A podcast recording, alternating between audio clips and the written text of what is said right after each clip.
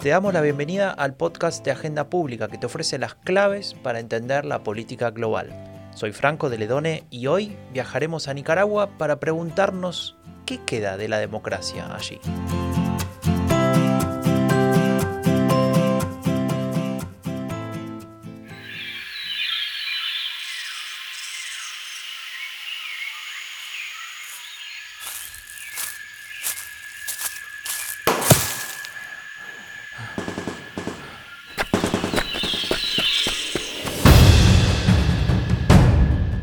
Guerra de guerrillas.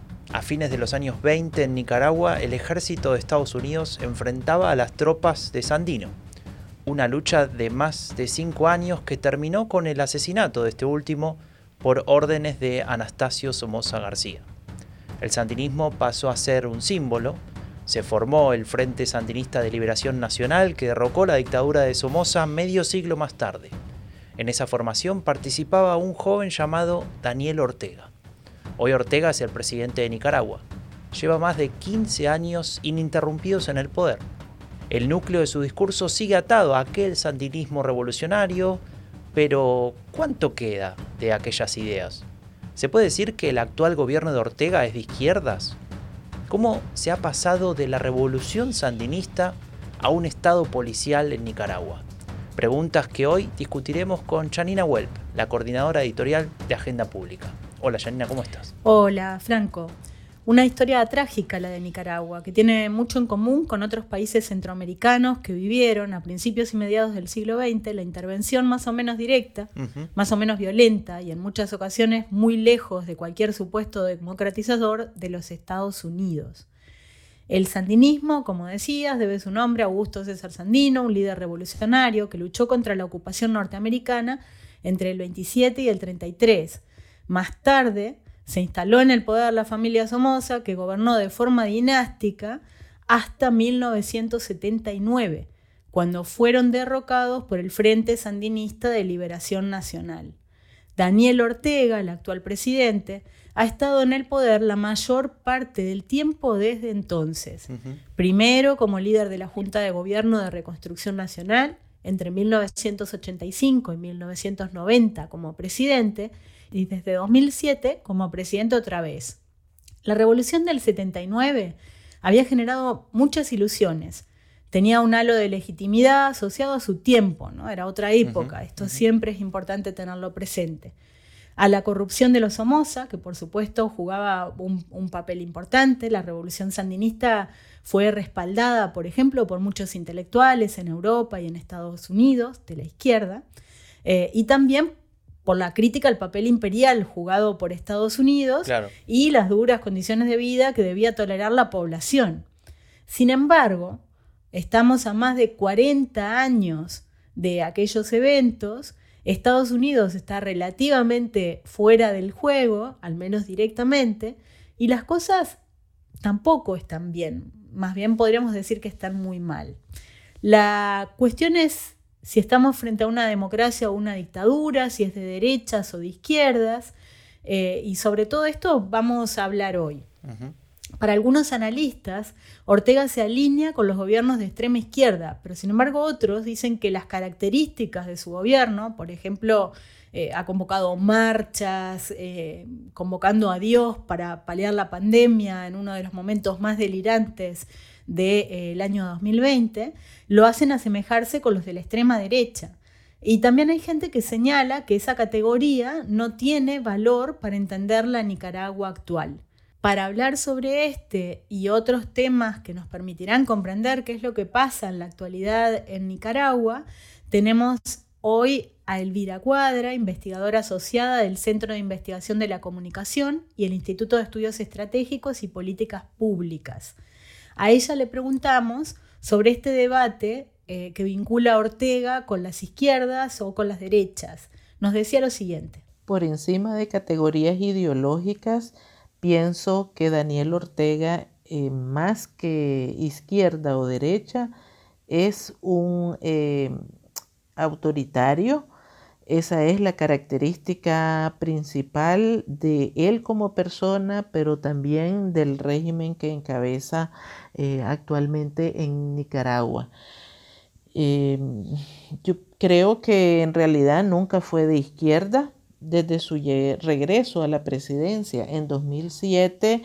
Em, la naturaleza de su gobierno fue em, de izquierda en el discurso, tratando de mantener y de recuperar los mensajes y las consignas de la revolución pero eh, estableciendo alianzas y, acuerdos con sectores de la empresa privada, particularmente del gran capital, em, apuntalando eh, actividades y, negocios para conformar su propio grupo económico. Em, hay que recordar, por ejemplo, la apropiación que hicieron de la cooperación venezolana fue una apropiación privada que sirvió para apuntalar precisamente la creación de ese grupo económico eh, de los Ortega Murillo. Hay que recordar también que en, las reformas a la Constitución efectuadas en 2014 se em, señaló específicamente la alianza con el sector privado para em, apuntalar, eh, se decía en ese momento, el desarrollo del país y mm, durante todo este tiempo ha sostenido las eh, políticas económicas que privilegian em, el mantenimiento de eh, los niveles de pobreza y la exclusión de la población. Em, por otra parte, pues efectivamente la política de represión y la institucionalización del Estado policial que se ha llevado a cabo durante los últimos años no, no tiene en absoluto ninguna característica de izquierda y ellos mismos han abandonado el lema que emplearon a inicio de 2007 eh, cuando hablaban de la Nicaragua cristiana, socialista y solidaria. Ese lema ya no lo utilizan más, eh, ni siquiera para referirse a ellos mismos. Empezamos fuerte, Franco. Lo que nos dice mm, Elvira es que sí, en el discurso puede apelar a consignas de izquierda, pero en la práctica de lo que se ha tratado es de su propio enriquecimiento, del enriquecimiento personal de Daniel Ortega y Rosario Murillo, su esposa y vicepresidenta, y de la alianza con grandes empresarios que han mantenido a la mayor parte de la población en la pobreza. Pero sobre este tema te propongo que le preguntemos también al historiador norteamericano Jeffrey Gould, profesor titular del Departamento de Historia de la Universidad de Indiana, en Bloomington, Estados Unidos. Él nos decía lo siguiente. Creo que hasta 2018 es posible que, es, más, comprensible que analistas y políticos de la izquierda podrían considerar a Ortega como un gobierno de, la izquierda. Porque parece, es muy difícil confiar en los datos estadísticos del gobierno, pero parece que había cierto avance Ah, en favor de los sectores populares nicaragüenses durante los gobiernos de Ortega de 2007 hasta 2018. Y parece que gozaba todavía de bastante apoyo popular, fundamentalmente como respuesta a esos logros, digamos, la, lucha en contra de la, pobreza, la extrema pobreza, el acceso a la salud y la educación, y cierta modernización, también apoyo al campesinado, que, era eficaz si quiere, ¿verdad? Ahora, puede ser que mucho de ese apoyo al campesinado y a los sectores populares tenía un, un fuerte condicionamiento político, o sea, va a recibir apoyo del gobierno si a su vez apoya al sandinismo. No dudo que había bastante de eso, pero sin embargo lo que quiere decir es hasta 2018, 2018 Ortega sí cumplía, por lo menos en cierta medida, con un programa que se podría considerar como de izquierda. El profesor Wood nos habla en varias ocasiones del año 2018. En el 2018 pasó algo que posiblemente cambiase la, la, historia en Nicaragua y el gobierno de Ortega, como venimos hablando. Hubo una protesta masiva en contra del accionar del gobierno, a la que el gobierno justamente respondió con una represión brutal. Y le preguntamos a Elvira Cuadra ¿Cómo puede ser que después de esa situación de 2018 Ortega se mantenga en el poder y qué tipos de apoyos eh, permiten que esto suceda? ¿Tiene que ver con los militares o todavía tiene cierto respaldo popular? Este abril se cumplen cuatro años del estallido social que eh, sorprendió a Nicaragua y al mundo en el año 2018. El régimen encabezado por eh, Daniel Ortega y Rosario Murillo se ha sostenido eh, por la fuerza de las armas durante estos últimos cuatro años y eh, ha permanecido en el poder utilizando diversos instrumentos de represión sobre la sociedad nicaragüense. En estos momentos sus principales eh, pilares de apoyo eh, son el ejército en tanto actor político y económico, como aliado del grupo también económico creado por los Ortega Murillo tempranamente, la policía, que es el principal aparato de represión, los grupos paramilitares y una serie de instituciones que también participan de eh, la represión en Nicaragua.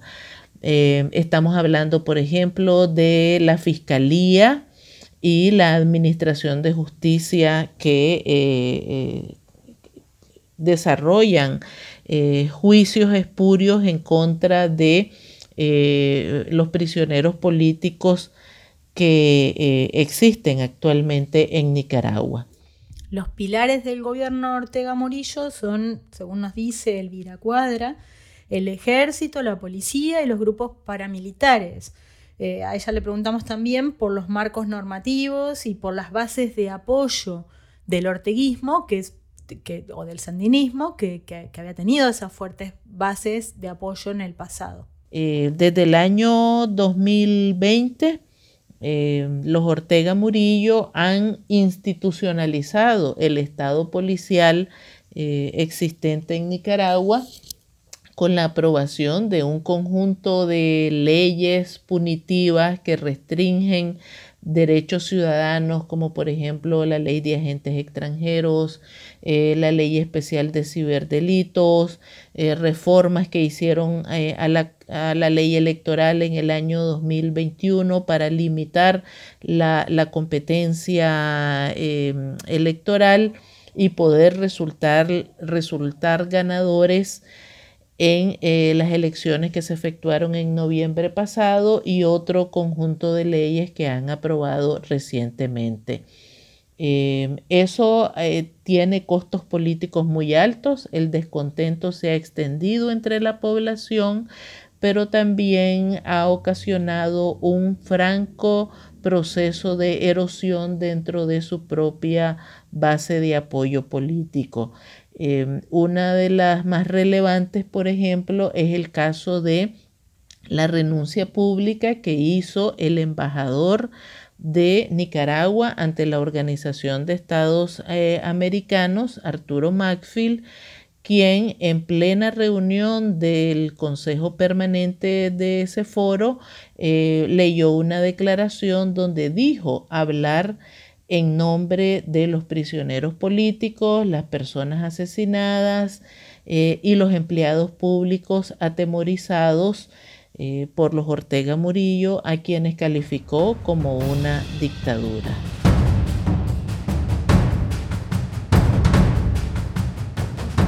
La empresa privada ya no lo respalda y es momento de escuchar al pueblo y tomar una decisión. Hemos apelado al buen juicio de Daniel, hemos apelado al buen juicio de Rosario, a quienes el pueblo respetaba, a quienes el pueblo admiraba y dio un voto de confianza en el 2007 para que ustedes llegaran al poder. Por favor, respeten el sentir del pueblo, escuchen el sentir del pueblo. Gracias. Daniel y Rosario, el pueblo los respetaba, el pueblo los apoyaba y les dio la confianza en 2007. Escuchamos a una estudiante que reclama a Daniel Ortega la renuncia del gobierno a dar respuesta a la ciudadanía. La respuesta de Ortega será apostar por el Estado policial. ¿Qué rol ha jugado la oposición en este esquema? El término oposición en Nicaragua se ha ampliado durante los últimos cuatro años. Eh, han surgido eh, una serie de actores emergentes con el estallido social de 2018, eh, numerosas organizaciones y movimientos sociales que no existían antes de esa fecha y que está conformado por ciudadanos de, diferentes localidades del país, pero también de diferentes sectores sociales por ejemplo, campesinos, médicos, em, gente que está en, eh, diferentes regiones del país, eh, estudiantes, eh, las mujeres que siempre han estado organizadas en el, movimiento de mujeres y, otros grupos, digamos, de población. Para tener una visión más clara, más general de cómo llegamos a ese 2018, le pedimos a Elvira Cuadra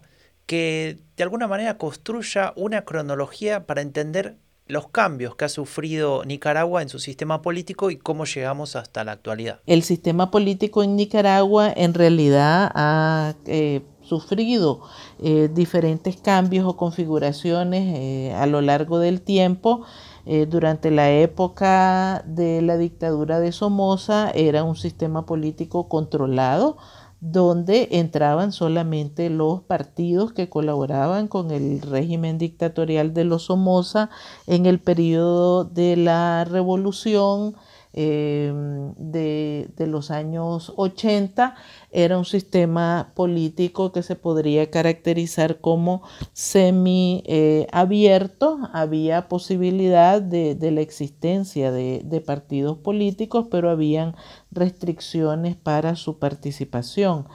Em, en 1990, con la transición política que se abrió en ese año, eh, el abanico se abrió eh, bastante eh, y comenzaron a surgir partidos políticos nuevos, incluidos la disidencia del propio Frente Sandinista de Liberación Nacional, que fue el partido de la revolución. Em, también surgieron numerosas organizaciones sociales que han tenido un papel político muy activo desde eh, los años 90 hasta el día de hoy.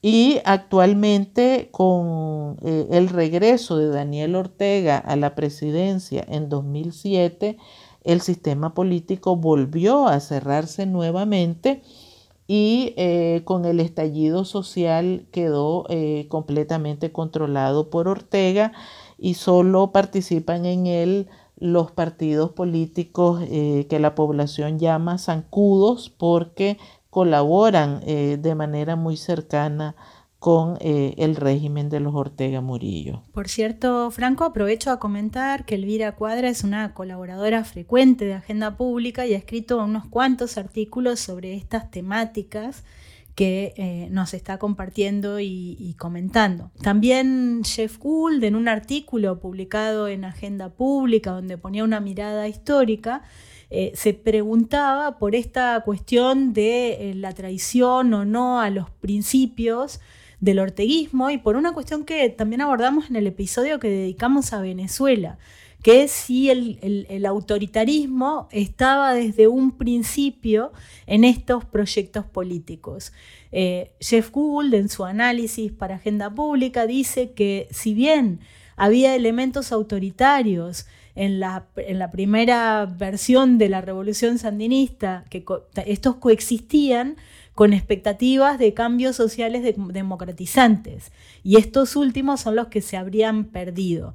A él le preguntamos ahora en qué momento estos ideales democratizantes fueron desplazados por la búsqueda exclusiva de mantenerse en el poder. Si entendemos democratizante como algo exclusivamente um, político, electoral, uh, constitucional, bueno, en ese sentido creo que desde, desde hace bastante tiempo uh, Ortega y su régimen han dejado de, de, sostener ideales democratizantes, más o menos, pues, desde hace por lo menos hace como 10 años, creo yo, después de las elecciones de 2011. Pero si se entiende también la cuestión de democracia como algo más social y económica, eso es un poco más difícil de entender. Yo creo que el régimen tenía cierta inclinación democrática en el sentido social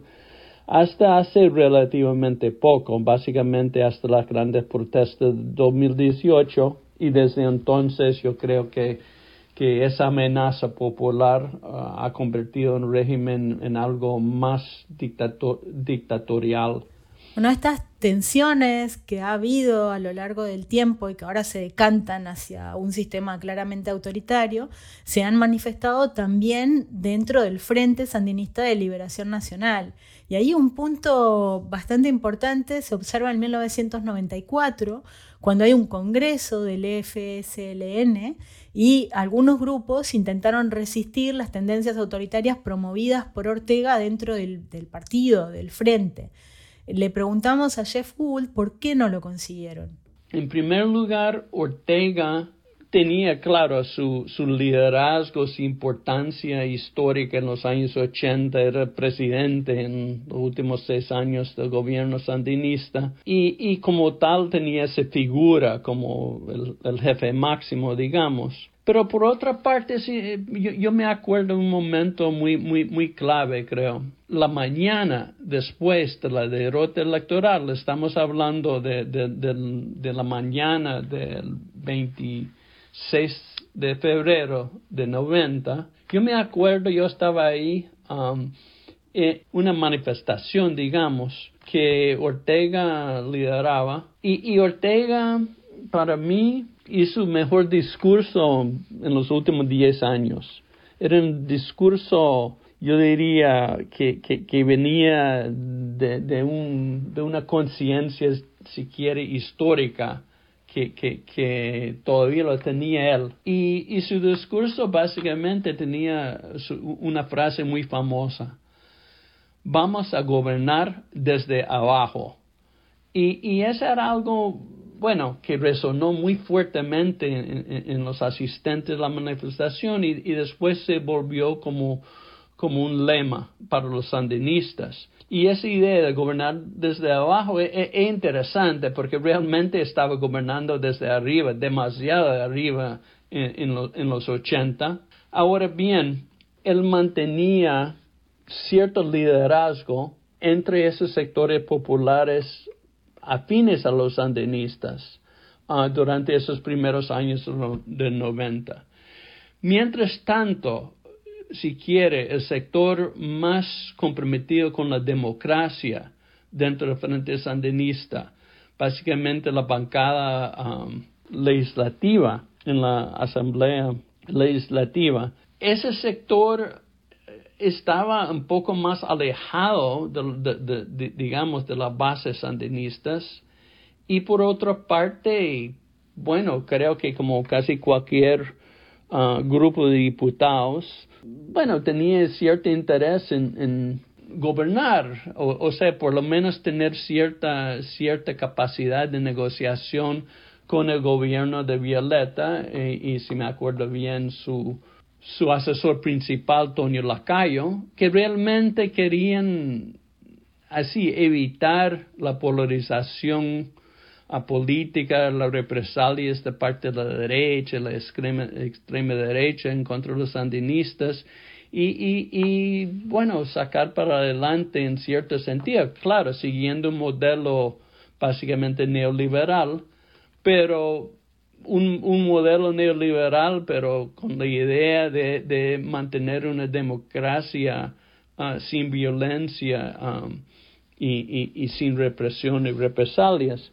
Entonces, ese grupo de diputados, por bien intencionados que fueran, no gozaba del mismo nivel de, apoyo popular dentro del partido. Eso explica por qué dentro de, la famosa asamblea uh, de frente del 94, Ortega pudo imponerse, porque en cierto sentido creo que es, e, e, esa victoria para Ortega representaba el, el sentir de las masas sandinistas en ese año. O sea que aquel, en aquel congreso del, del, Frente, en el 94, Ortega se impone, recordemos que se da en este periodo en el que pierde las elecciones en el 90, y no será hasta 2007 cuando recuperen el poder, pero sí mantiene Ortega su liderazgo en el partido.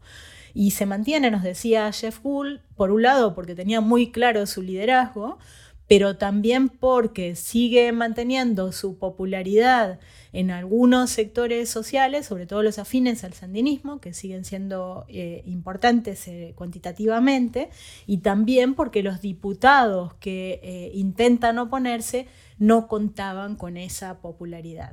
¿Qué le decimos a los Estados Unidos de Norteamérica? Les decimos que si quieren ayudarle al pueblo nicaragüense, que si quieren contribuir a la paz, lo mejor que pueden hacer y deben hacer es no meterse con Nicaragua, Escuchamos a Daniel Ortega en medio de aquella crisis de 2018 que venimos mencionando en este episodio repetidamente, y ahí hacía mención a un eje discursivo muy importante para, para su, su discurso político durante su gobierno, durante toda su historia política, que tiene que ver con, con este imperialismo, ¿no? con este discurso antiamericano. Sí, así es, Franco, y esto, bueno, lo hemos visto también en los episodios que dedicamos a otros países, en particular a Cuba, Venezuela, eh, que ponen eh, el, rol de la soberanía de los países por encima de la defensa de los derechos humanos y ahí en este esquema, y en particular para un país como Nicaragua, con una trayectoria histórica eh, como la que veníamos comentando, que le quedan como en bandeja a los líderes autoritarios de alguna manera para poner, como decía, por delante la defensa de una soberanía que se dice que representa la voluntad popular, pero en este caso y en los otros que he comentado, eh, claramente lo que representan es la voluntad del partido o del líder. Y acá, eh, en el caso de Nicaragua, vamos viendo cómo va escalando esta tensión y lo que vamos a, describir, o nuestros analistas describen, eh, como un incipiente aislamiento del país en la región y en el mundo. Esto tiene varios hitos, eh, por ejemplo, las elecciones en que la Organización de Estados Americanos eh, hizo observación electoral en, periodos previos derivaron en una recomendación de hacer una reforma electoral que eh, finalmente se aprueba en Nicaragua en mayo de 2021, pero se hace con una tendencia y con un marco muy opuesto al que eh, se estaba pidiendo, o sea, lejos de democratizar el sistema político, lo que produce es un mayor control por el aparato de gobierno en manos de Ortega. Sobre este tema, Alina Riplinger ha escrito en Agenda Pública y a ella le preguntamos, es asistente de investigación en el Instituto Max Planck en Alemania eh, y también miembro de la red de politólogas. lo que le preguntamos es cuáles son las principales claves de esta reforma aprobada en 2021. La reforma cerró aún más el sistema político y finalmente la reforma facilitó la base para una elección presidencial que carecía de cualquier esencia democrática. Por ello, las elecciones de noviembre han sido objeto de rechazo por al menos el 80% de la propia sociedad nicaragüense si se toma en cuenta el abstencionismo que caracterizó el proceso y fue declarada ilegítima por 25 Estados miembros de la OEA y por diversos países a escala internacional. ¿Cuáles entonces son los principales elementos negativos de esta reforma? En mi opinión son los siguientes tres. Primero, la reforma disminuyó la obligación de rendición de cuentas del Consejo Supremo Electoral En este sentido, no está obligado a mantener la transparencia en cuanto a su metodología y las directrices emitidas, ni está obligado a publicar detalladamente los resultados electorales, sino solo los generales.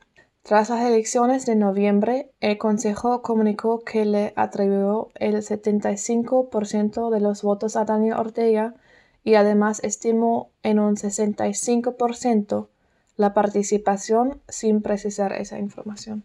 Segundo, con la reforma se otorgó al Consejo las facultades de decidir sobre la suspensión y disolución de los partidos políticos y así decidir sobre el estatus legal de los opositores políticos al presidente.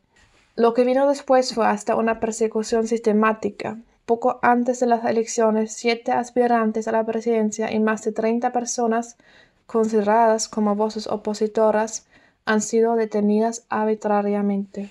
Finalmente, en la reforma no se han incorporado disposiciones relativas a la observación electoral y así se cerró la puerta a observadores internacionales. Durante las elecciones presidenciales, los únicos que monitorearon las elecciones fueron oficiales del propio régimen o acompañantes electorales seleccionados por el gobierno. Aún más grave, para el momento de la elección ya no existían periódicos impresos en el país por parte de medios independientes. Y como si todo esto fuera poco lo que nos está explicando Alina Riplinga, unos días más tarde, después de esas elecciones y ante la condena de numerosos países, el gobierno de Ortega presenta la renuncia a la Carta de la Organización de los Estados Americanos. Así se inicia el proceso de salida de Nicaragua de, de la OEA. Sobre este tema escribió em, Alina en Agenda Pública y nos explicaba en su artículo que cualquier acción de autoaislamiento del Estado nicaragüense en la OEA refuerza tanto la polarización política como el acercamiento hacia otros eh, regímenes autocráticos. Sí, claro, en ese sentido eh, cabe destacar que Nicaragua ha roto recientemente relaciones con Taiwán y con esto se ha acercado a China. Eh, sobre ello le preguntamos a Elvira Cuadra, ¿cuáles son los aliados internacionales del régimen de Ortega en el mundo y en América Latina?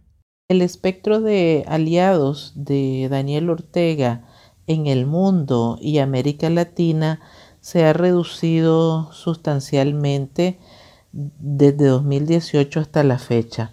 Eh, anteriormente manejaba buenas relaciones con diferentes países, aunque obviamente había un alineamiento muy cercano con eh, los países de la llamada iniciativa ALBA, eh, particularmente Venezuela y Cuba. Esa alianza se mantiene hasta el día de hoy y eh, a esos apoyos podemos sumar, por ejemplo, el de Bolivia y México, que eh, usualmente en foros como la Organización de Estados Americanos eh, tiende a votar a favor del de, eh, gobierno de Nicaragua.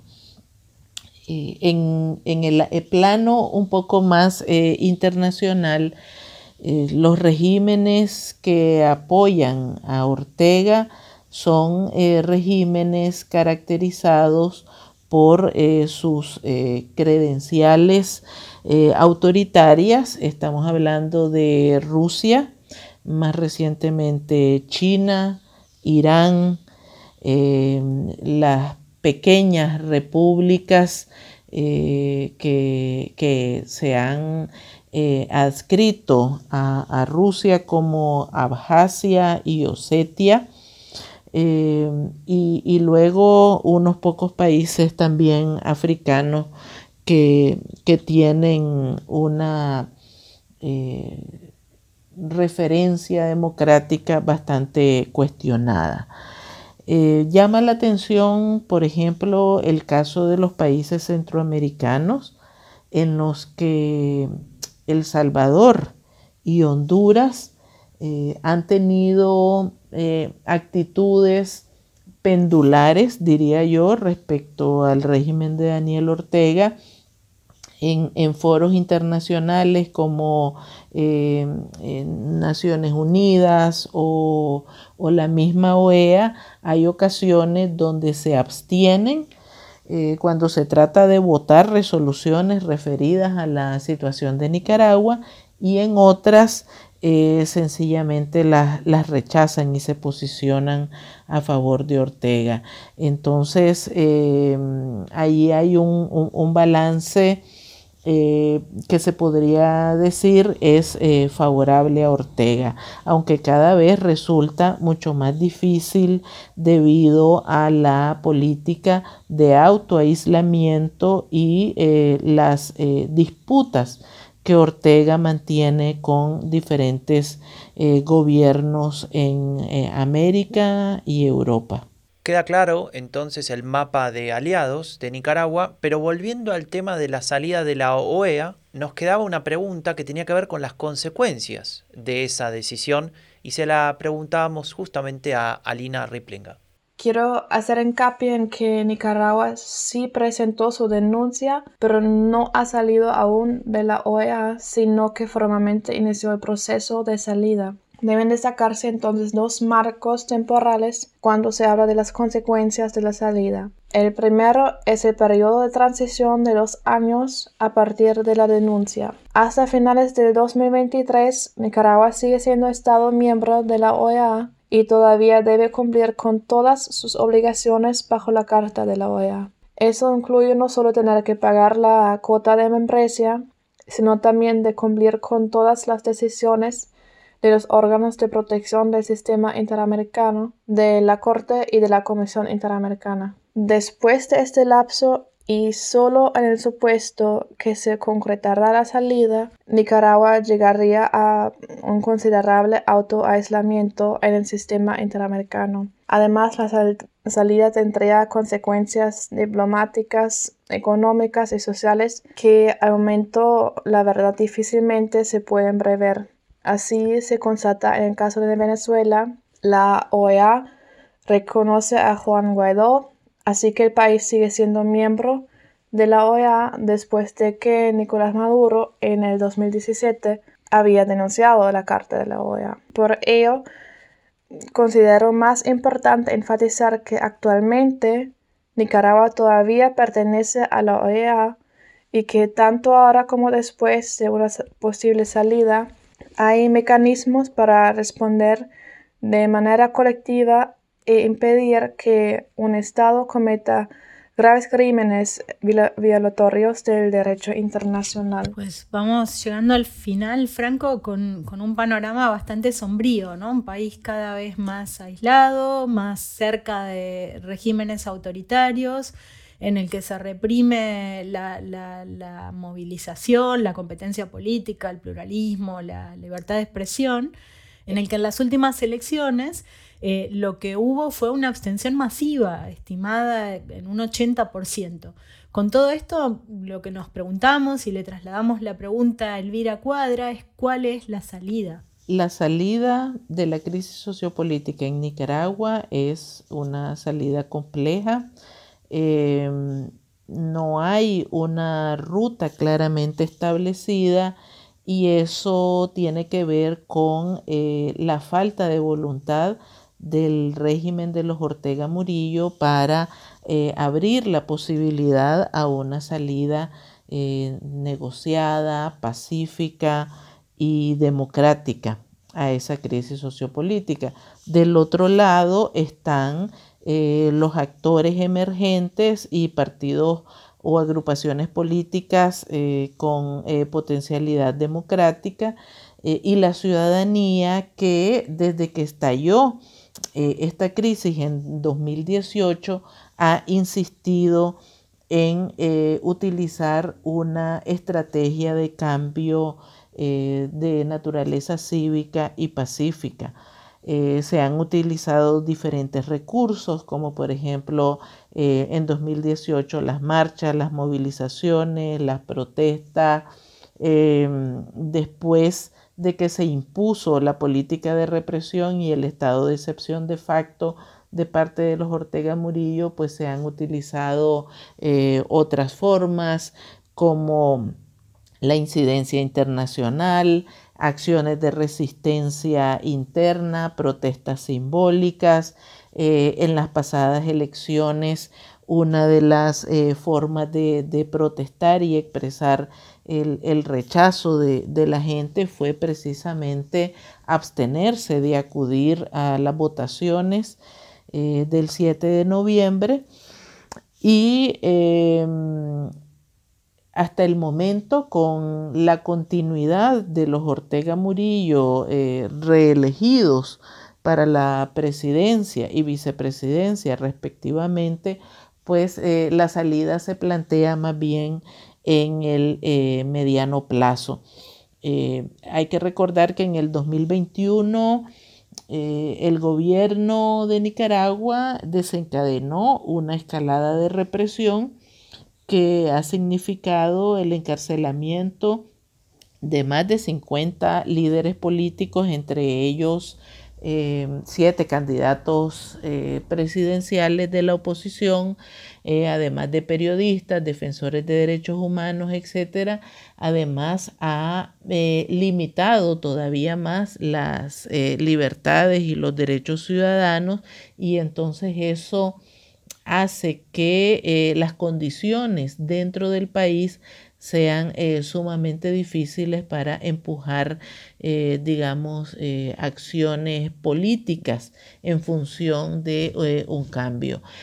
con todo, la oposición y los actores emergentes de abril de 2018 siguen planteando que la salida tiene que ser pacífica, cívica democrática. No, Franco, empezabas el episodio preguntándote por eh, qué queda de la democracia en Nicaragua y lo que podemos decir es que, no queda nada, o si queda algo, queda una oposición en la sociedad civil que a pesar de la represión, del apresamiento, de la persecución de, las libertades, eh, sigue intentando dar una salida pacífica al retorno a la democracia. Pero lo que está sosteniendo al régimen de los Ortega Murillo en este momento son sus pilares, el ejército, la policía, los grupos paramilitares, eh, que son aliados de su grupo económico, o sea que se han enriquecido ellos sí durante este periodo, en un país en el que, también destacarlo, no hay periódicos impresos,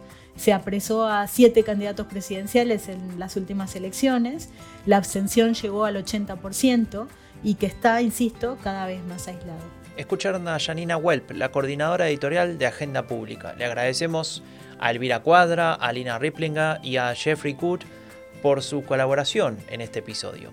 Visita agendapublica.es, suscríbete a nuestros newsletters, al podcast en tu plataforma favorita y nos vemos en dos semanas con el siguiente episodio del podcast de Agenda Pública que te ofrece las claves para entender la política global. Soy Franco de Ledone, hasta la próxima.